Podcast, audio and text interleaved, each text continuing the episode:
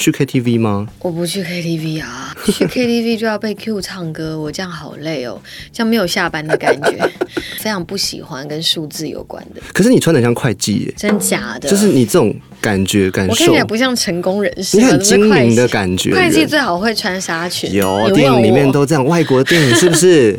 而且其实你的短发造型，我觉得也是大家对你印象深刻的原因之一。嗯哼剪短头发这个前后的过程是我心理状态转折也蛮大的，就更更成熟。我觉得嗯我们这好像梳理出了一个东西了。好像是那所以当时剪短头发是设计师给你的想法，还是你自己的决定？我自己某一天，我突然觉得我想要剪短，而且我要剪非常短，然后一定要像狗啃的很利落的很利落的，是狗啃的有个性，看起来怪怪的。我非常喜欢那样，我剪完就是觉是得是好，这好像就是我的灵魂的样子。对，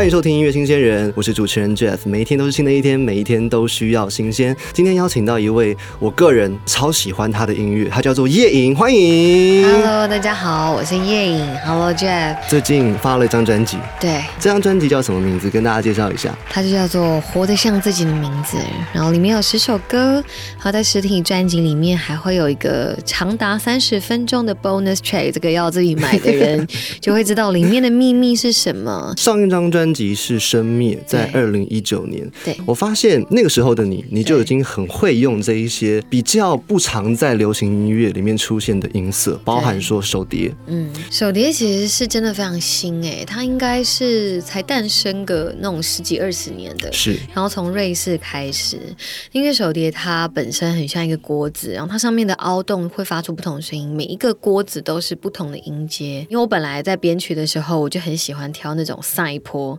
的声音，哦合成器里面，就我听到手碟，我想说，哇，就是这是一个赛坡完整的它是呈现点。状的，对呀、它是圆形的感觉，它是圆形的声音，然后就觉得哇，竟然有一个圆形声音的乐器，所以我就把它给那个就是抓来。这一次在专辑当中，你觉得你给自己设定了什么样的新的目标？除了音色上面的选用之外呢？我其实希望大家觉得它是流行音乐的，但它是一个特别的流行音乐。我觉得这世界上声音很多，所以只用几种，我觉得好可惜哦。我那时候在听你的《催眠》这一首歌曲的时嗯候，我现场听你演唱，我就想谁能唱啊？你先讲前面那一段那个前奏，前奏一下我就觉得哇，这是怎么回事？好像到了一个很很神秘的地方。我觉得为什么它会既听起来又现代，又有点像在森林，不知道在哪里，是它在我心里面的画面，可能更像是在我心里的风景。所以它是一个比较抽象的时空状态，因为毕竟那是我催眠过程的描描述嘛。但催眠的过程其实就是深入你的潜意识，所以这可能就是我潜意识的空间。然后在这个潜意识的探索之中，我看到了中年、老年、童年的自己，在催眠的当下，你是带什么样的情绪？都是不同的情绪啊我。们讲老年这一块好了，我觉得很少年轻人会突然跳到说啊，老年的我大概长什么样子？对，老年的我其实是很平静的。嗯，那因为我从小就很怕死，所以其实我就是很想要知道老年的我到底会不会害怕。就他告诉我的是，如果你能够好好体验每一个阶段的自己，生命都非常值得这件事情。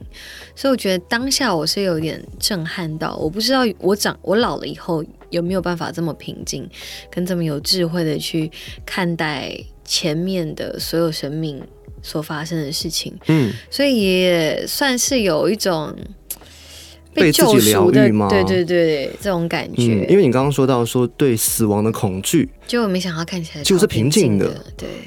哎，这个很妙。我们来听听看这一首歌曲，来自夜莺的《催眠》。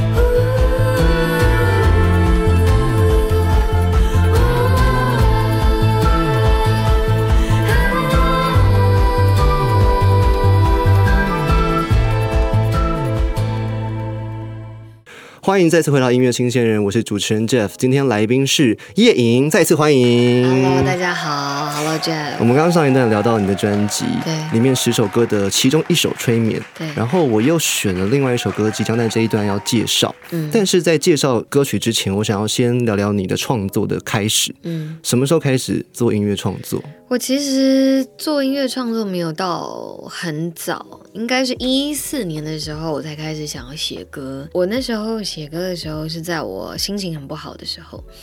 那我觉得人在比较痛苦也好，低潮也好，其实有时候反而会有一些其他的灵感或力量跑出来。嗯，所以我就写出了第一首歌，是它真的是钻进我脑袋里面的旋律。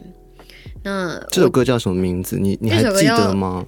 那首歌叫做《位置》，其实写的就是很嫩这样，位置。但就在讲，就是说，好像这个世界上没有属于我的位置，为什么周围的人都看起来有自己的位置？那他们真的知道那是他自己的位置吗？我就开始讨论一些，嗯，对，很爱想这些有的没的。所以当你创作完之后，其实你是一个比较想要主导这首歌曲后面的走向的人，选音色、选乐器，很喜欢、很享受这个过程我。很喜欢啊，我连就是每一首 solo 我可能都想要编。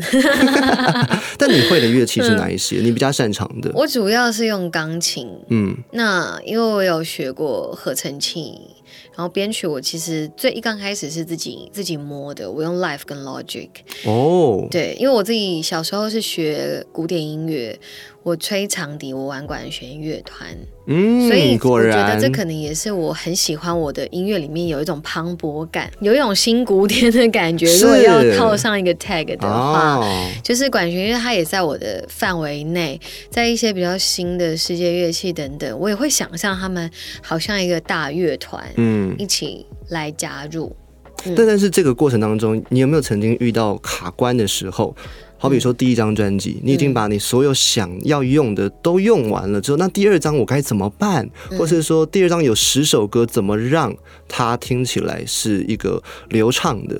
我觉得其实对我来说，反而是你在这个过程之中，然后我就会发现，其实我又新学到什么，或是又有新的灵感。是，所以，其实我在做一章的时候，我可能开始就有下一章的想法，嗯，因为我就会知道说，哦，其实我下一张还可以再修正什么，或者是在做出什么我觉得更厉害的东西。所以，其实做上一张生命的时候，我就已经差不多把下一张的想法铺完了。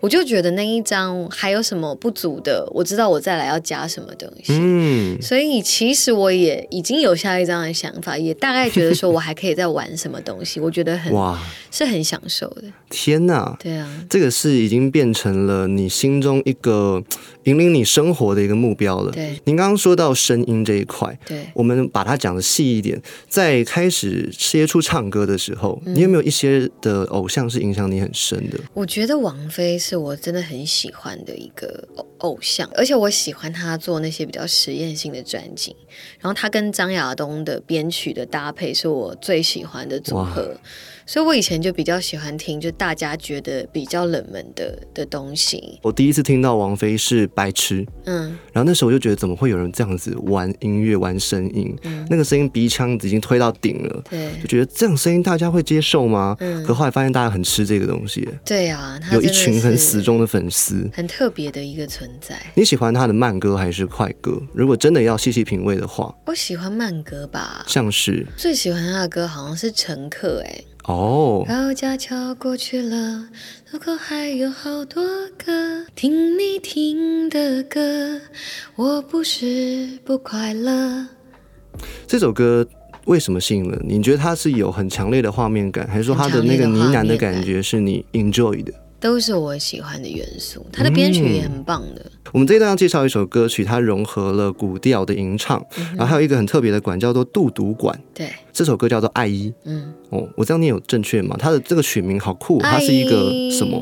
它就是那个台湾的唱古调唱歌的一个虚词，嗯，对，就是很像是我们的啊呀的这这这一种，但它其实是感叹的，然后它其实也是有情感在里面的。我想要把这一些语言也好，或者是族群的那种界限是消除，因为就像 d u d u 它其实是以色列的乐器。嗯，嗯，但我觉得我们所有人唱在一起都是都是很很完美的结合。我可以把它解释成说，语言对你来说不是一个障碍，对它是可以通融的，对在音乐的世界里面，它是没有差异的。对啊，所以我的专辑里面其实很多都不是唱歌词。嗯，然后你也不会特别看待说，我觉得这是个卖点，不会，你觉得那是本来就该出现的。我自然这样唱完以后，我被好多人问，我在想说，哎，对耶，其实我很赞同你这一点的想法，嗯因为过去几年我特别喜欢去找原住民的专辑来听，嗯，像这样子的感觉就是。你说他很老吗？No，对超新的。这首歌曲当中有一个 double bass 出现对，，double bass 的出现通常在流行乐的话会有一点点抢歌手的风头。嗯。你怎么跟这个乐器平衡？哦，我觉得这 double bass 对我来说很重要哎，而且嗯其实我还故意想要他弹的有一点笨重的感觉。来，你说。你有没有发现他其实在里面有那种咚咚咚？我就是觉得它的存在感其实是强烈的，嗯，但它跟你是平衡的。我想要他的那个画面有点像是这个部落的神兽或者是大象在踏步，然后给哇这首歌一个很很强烈的重心跟稳定的感觉。嗯，对中低频的部分你交给了 double bass，对，那高频呢？你用什么声效去补它？用什么样的乐器声音去代替它？我觉得像是其实我们人声的那个音唱。嗯，就已经是在蛮中高频的位置。是那 d u 它又是比较偏中频，它听起来像是一个沧桑的老人的你声音在在唱歌。前面把它放在右耳，对它很大的一个位置。嗯我还想说，这个听起来有一点像人的声音。，对，它是充满情感的一个乐器。我第一次在就是影片里面看到表演的的人，我就觉得哇，他是一个完全就是嗯，演奏者会把情感完全赋予这个乐器的的一种声音，哎，就是我觉得好棒，我就很清楚知道说，嗯我一定会在我的音乐里加入 d u d u 那怎么找乐手？我就线上找啊，我就搜寻啊，寄信给他们啊，就打英文啊。哇！所以我就说我制作期快疯掉，因为就是整天都在传英文讯息。你要想怎么表达，有的人的英文也很烂，或者那种什么 传传给什么墨西哥的啦，然后南美洲，我在想说哇，他们好像也秘鲁人也不知道我在讲什么你要用。一个你不不是那么熟悉的语言，然后要清楚的表达音乐上的概念跟架构。我跟你说，我们我们英文沟通不了，我就直接用音轨剪给他听，我就说你就吹这样子，剪给一个版本给他听，一个你的，一个吹我的版本，嗯就就让我选，然后对，后来就这样收录在这一首歌《爱意》里面了没。错，好，我觉得这么用功的一个作品，大家一定要细细的品味。嗯。请各位戴起你的耳机，我们来听听看这一首歌曲，叫做《爱意》。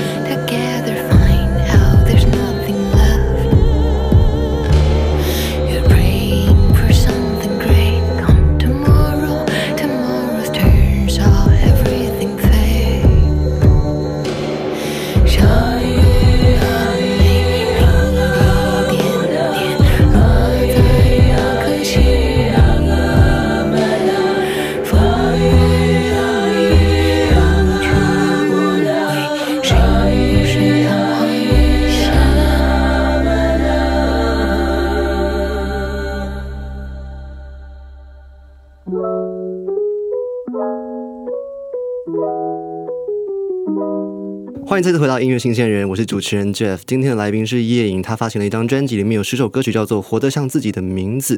这张专辑当中融合了很多是民俗上面的乐器，但同时它也不缺少现代的成分，所以我很开心能够跟叶颖在这边聊专辑。我们刚刚聊两段了，这一段呢，我想要让你回顾一下小时候的你。嗯，小时候的你有没有什么样子的梦想过？除了音乐之外的梦想？我没有哎、我没有什么梦想。哇，就是因为没有梦想，才觉得很绝望，才会开始写出位置这种歌，想说都没有我的位置。就是我，我开始觉得说，哎，我不知道我以后要往哪里去，因为在这之前，我可能就是专心念书就好了，是。我只要得到好成绩就 OK。那我也一直这么做，所以我算是在一个就是不清醒的状态之下，就只是做到了这个大家都说好的的目标。大学读的是什么科系啊？我念台大政治系，因为我我我以前的所有选择都是用删去法，就是是我不讨厌的事情而已，但是我称不上喜欢，因为哇，政治系学的就是政治经济，然后法律，学一些很通识的东西。对，我觉得至少我不讨厌。我想好奇的是，你当时删掉了什么？我删掉什么？有什么你是一定不可能读的？我一定不会念商类，我非常不喜欢跟数字有关的，可是你穿的像会计耶，真假的？就是你这种感觉感受我看起来，不像成功人士，你很精明的感觉。会计最好会穿纱裙，有电影里面都这样，外国的电影是不是？而且其实你的短发造型，我觉得也是大家对你印象深刻的原因之一。嗯哼是从学生时期就是这样子的感觉，吗？没有，我一两年前我才剪短头发，我之前都是就是飘飘长发这样、到腰的那种。剪短头发这个前后的过程，是我心理状态转折也蛮大的，就更、更成熟。我觉得嗯我们这好像梳理出了一个东西了。好像是。那所以当时剪短头发是设计师给你的想法，还是你自己的决定？我自己某一天，我突然觉得我想要剪短，而且我要剪非常短。我记得我那时候人在欧洲，我就开始在找各种 reference，想说我回去看过哪些？那个有没有想过大卷发的那一种？没有没有没有没有没有，艾玛华森的短发，哦，那很好看呢。对啊，然后还有谁啊？就是都是那种就是极短，嗯，然后一定要像狗啃的很利落的很利落的，是狗啃的有个性，看起来怪怪的。我非常喜欢那样，我剪完就觉得好，这好像就是我的灵魂的样子。对。嗯所以呃，剪完之后，你觉得你生活多了力量，嗯然后在创作上面，你好像有了一个目标。对，但如果我今天是讲回到说，你从政治系嗯，刚出社会的那一刻，你身边的家人、身边的亲友有没有预期你会去怎么样做什么样的工作，会给你一些的压力，或者是给你一些推荐？其实一直都会的啦，因为我以前就是念书挂的、啊，是但是因为我其实也就搬出家嘛，也是靠自己生活，所以就继继续往我选择的的事情上面走。其实他们也是支持的。那这一次专辑，家人他们怎么样去去帮你鼓励啊，或者是帮你分享？因为他们好像，因为我其实做完之前，他们也不会听到嘛。嗯，那做完以后，他们好像觉得我蛮厉害的，就一个很未知的状态，想说我女儿为什么会做这种东西？哇，没有在家里面唱歌，不会耶，没有，没有，所以亲友应该也知道你会唱吧？你会去 KTV 吗？我不去 KTV 啊，去 KTV 就要被 Q 唱歌，我这样好累哦，这样没有下班的感觉，很多的歌手真的都这样很讲、介意，不要。呃，说庆功会不会去有 KTV 有我麦克风的地方所有的有麦克风的地方，对，好，我觉得这一段呢，我想要聊一些比较关于创作，比较关于你的日常，因为我相信很多的音乐人的生活，嗯他会去体验很平凡的事情，然后把它写成不平凡的歌曲。嗯这一段我们聊到一首歌叫做《给一点温暖》。嗯。在最近的生活当中，你有没有收到什么样的举动或是一句话是给你很深刻的温暖？给我很深刻的温暖。直觉上来说的话，你有没有想到什么样的画面、什么样的人？嗯，我觉得我现在在经历的所有事情，就我身边有有有团队，然后有伙伴陪着我一起，就是我觉得温暖的事情，最温暖的事情。是还有听众，因为以前的生活你可能是很个人的，但等于是。但因为这张作品，好像交到了很多新的朋友，是，还有一些像是陌生，却是感觉好像很了解你的人，我觉得那是很酷的一件事情。好，我们聊回创作这首歌，给一点温暖，给一点温暖里面用的是一个钢琴，然后一个人声，就这样而已。对，然后人生你的气音的运用真的是美到不行。谢谢。你怎么样去让这一件很简单的事情听起来很大，听起来很精致？嗯，哇，我觉得这很难呢，因为这首歌其实本来在做之前，真的有想东想西，就想说，哎，要不要加个竖笛呀、对。哎，对要不要加个大提琴啊？结果真的是到最后一刻，我跟你讲，我我都请竖笛录好了，嗯，结果真真的是还好我有问这一首，不然那个竖笛手都都都不知道这些事情。对，然后竖笛其实很棒。然后告诉你搞笑的事情就是，其实是春面乐队的竖笛手，因为他们都是我的朋友，哇，原来 他们很棒啊是。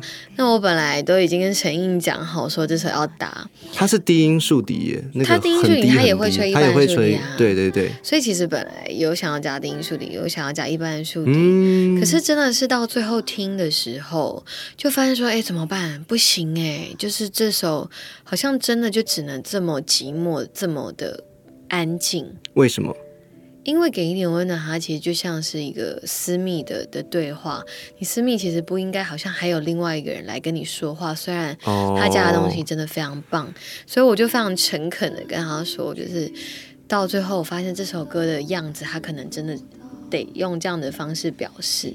乐手他绝对的回复是什么？他觉得他是艺术家，他是音乐人，他一定懂。对，他完全理解啊，就是、嗯只是这就只是角色跟跟那个剧情的的关系。嗯，我们刚刚讲的是说，在制作层面选择乐器要用多还是用少，对但选择乐器也有说选择真实乐器或者是电脑 MIDI 的音色。对，MIDI 的音色没有说不好，但它是一个比较方便的事情。嗯嗯，但如果要录制真实的钢琴，其实这是需要人力、需要时间、空间。对好的录音师、录音室，嗯还有好的后期混音。对这一次混音是跟刘诗伟合作。对你在后期的时候有没有跟他在这首歌上面有做一些的讨论？说我希望钢琴要呈现什么样的空间？嗯，有我们一直在试各种 reverb 的声音，嗯，包括连那个延音的长度 decay 要几秒都很在意。天哪，对，瞧有够久的。前期、中期、后期都是你。我应该做完以后，所有后期老师都讨厌我吧？瞧很久。可是，在这一年当中，你们怎么样去做这些很细的沟通？你跑到录音室吗？还是说你用远距的一些软体去完成这些事？是远距，如果没有办法沟通好的话，我就会亲自拜访了。嗯，他想说哦我要来敲门了，通常一首歌你会花多少时间在后期？真的是算不清了，真的没办法嗯算，因为我的调整有时候是连编曲，或者是某一些。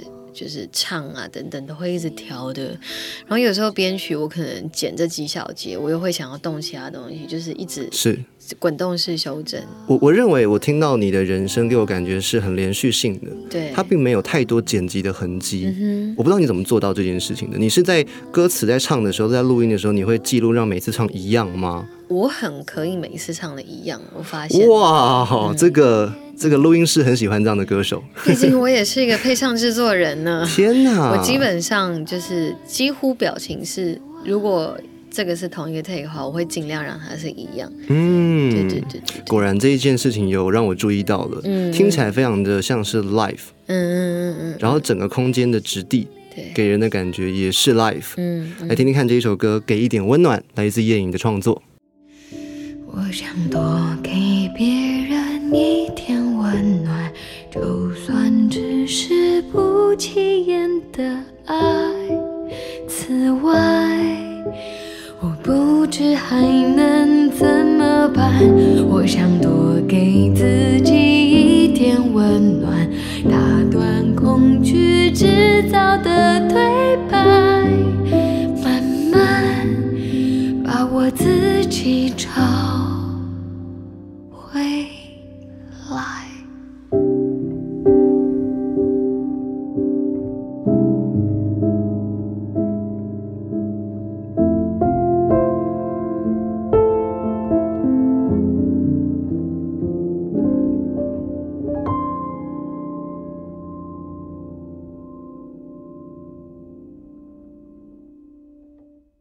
欢迎再次回到音乐新鲜人，今天来宾是叶颖。我们的最后一段呢，要跟他聊一些呃很特别的事情，因为他最近在七月的时候也即将要办演唱会了，而且是实体的，对不对？对，我们七月二十二号的时候在台北 Legacy，哇，七月二十四号会在大高雄 Live Warehouse，很希望大家真的要听现场，还会有整个氛围的感觉。你你觉得现场跟听录音室里面录出来的专辑有什么样不同？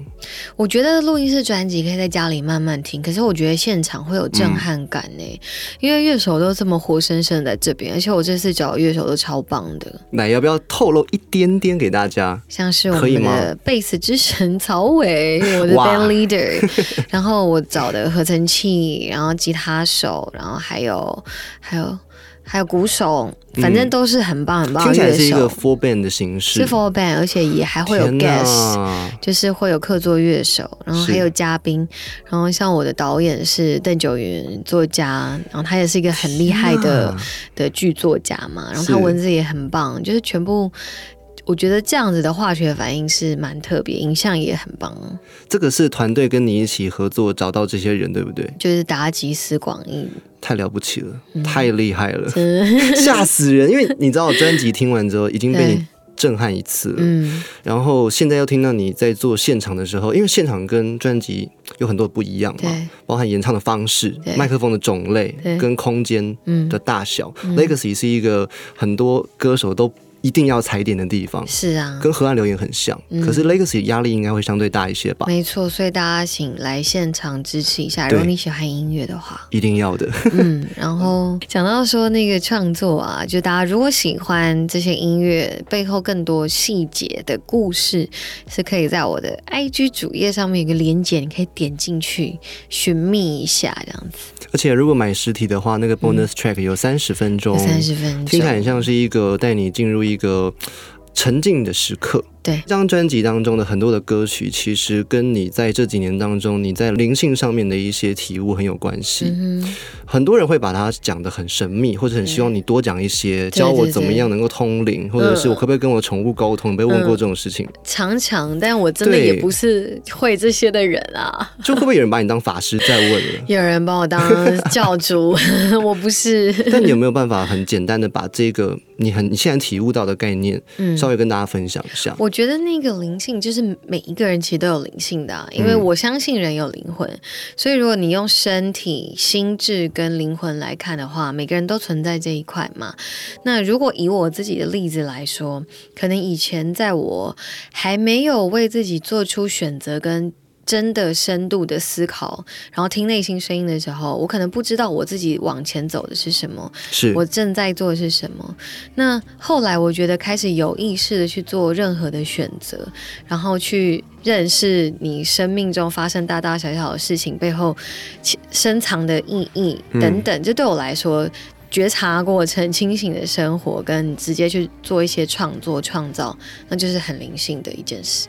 应该说，在创作的过程当中，你可以记录到自己的情绪，对然后把情绪记录之后，你可以认识自己，原来我有这一些的想法，对，原来我是这样子的人，原来我可以黑暗一点的，，对，那个是可以被接纳的。没错。最后一段要来聊一首歌，这首歌曲我想要深深的认识一下。你哭完该笑了，嗯，跟韩立康的合作，对，哇哦！我从来没有想到你有会跟韩立康有这么多合成器，在专辑的后段给了这种很意外的歌曲，啊真的吗？为什么？因为他的人生蛮失真的，就是嗯你前面都很保持，对，可这一首感觉你把它全部破坏掉，对，这是故意要一个有点 low fi 感，对，有一点小小暴力，但是还是有它美的样子。当时怎么开始这个合作？因为我跟韩立康本来就认识，然后一直都很喜欢他的风格。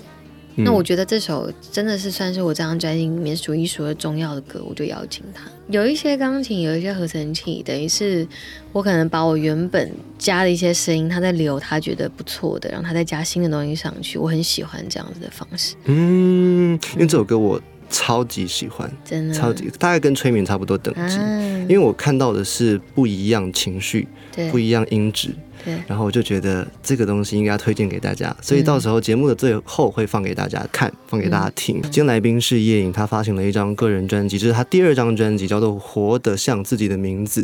这张专辑里面有十首歌曲，我自己在今天访问完之后，我觉得叶颖是一个浑然天成的歌唱者，也可以像是诗人。的存在，不管今天你是因为它的外形而记住它，或是因为它的编曲，或是它运用的音色，或其他这些很灵性的东西，我都认为这是一张值得花时间去听的专辑，而且也必须花时间，因为你的 bonus track 有三十分钟。